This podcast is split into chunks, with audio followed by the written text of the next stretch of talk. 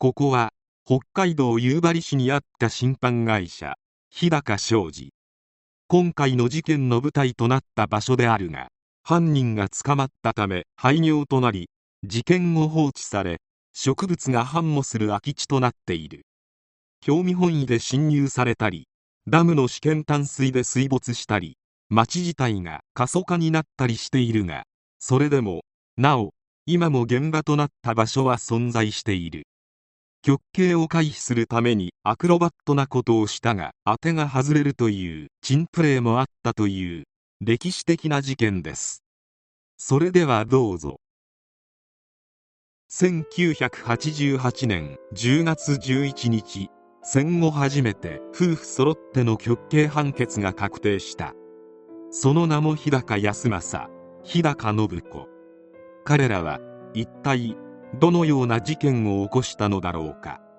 1984年5月5日午後10時50分頃夕張市の栄町商店街にあった作業員宿舎が全焼した。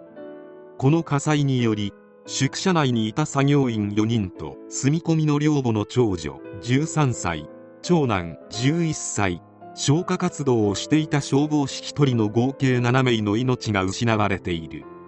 また逃げようとして2階から飛び降りた作業員の石川清当時24歳が両足骨折の重傷を負い病院に搬送されている。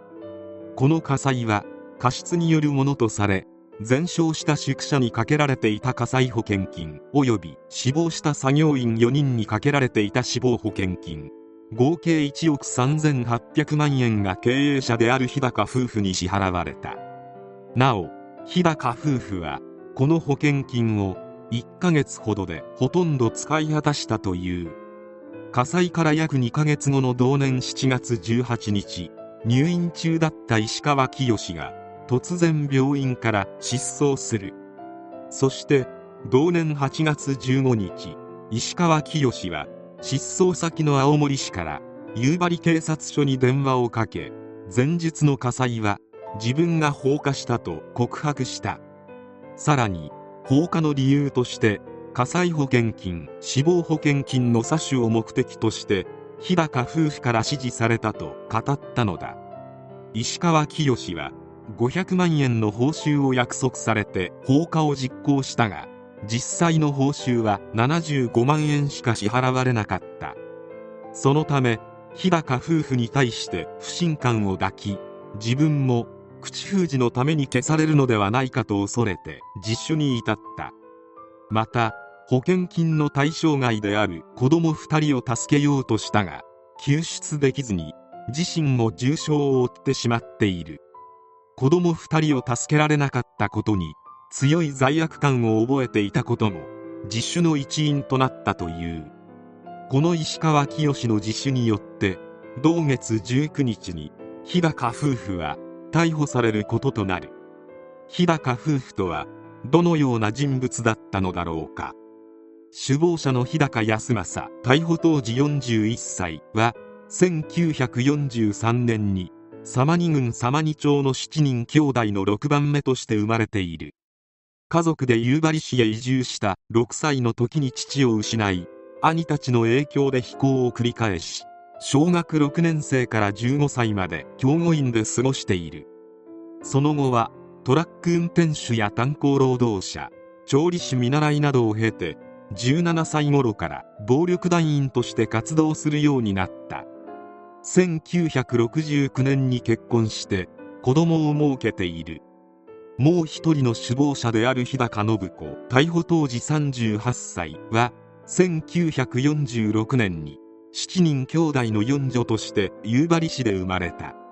高校時代には不良として地元では有名だったが卒業後は上京して美容師学校に1年間通っている。その後夕張に戻り交際していた暴力団員と結婚し一時を設けたが夫は癌で死亡している。市内のバーでホステスをしていた際に日高康政と知り合い1972年に再婚した。当時の夕張は炭鉱の町であった。2人は三菱大夕張炭鉱の下請け会社を起こし炭鉱作業員を斡旋する手配事業を行い1976年には有限会社を起こしている。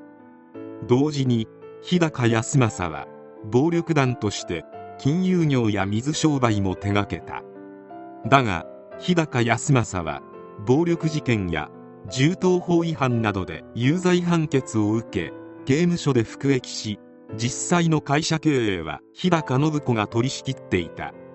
1977年に一旦倒産するも間もなく有限会社などを相次いで設立再興し女手一つで手配修行を続けていた。そのような状況を一変させたのが1981年10月に発生した北住夕張新炭鉱ガスト支出事故である。この時も服役中の日高康政に代わって日高信子が会社を経営していたが現場に派遣していた作業員7人が事故で死亡し作業員にかけられていた多額の死亡保険金が会社に振り込まれた。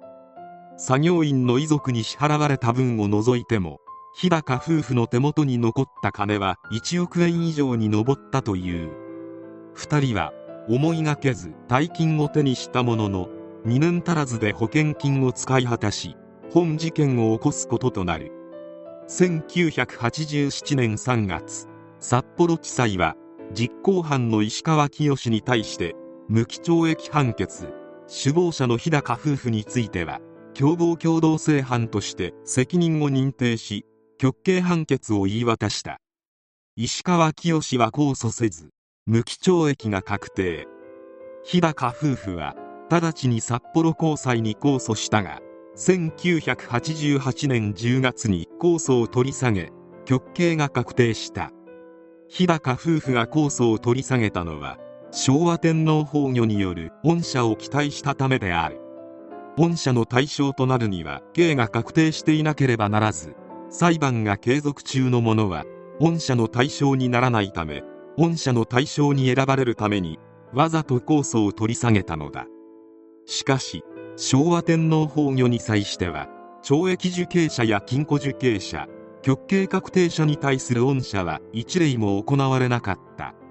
そもそも日高夫婦の罪状は保険金詐取を目的とした放火による事件である。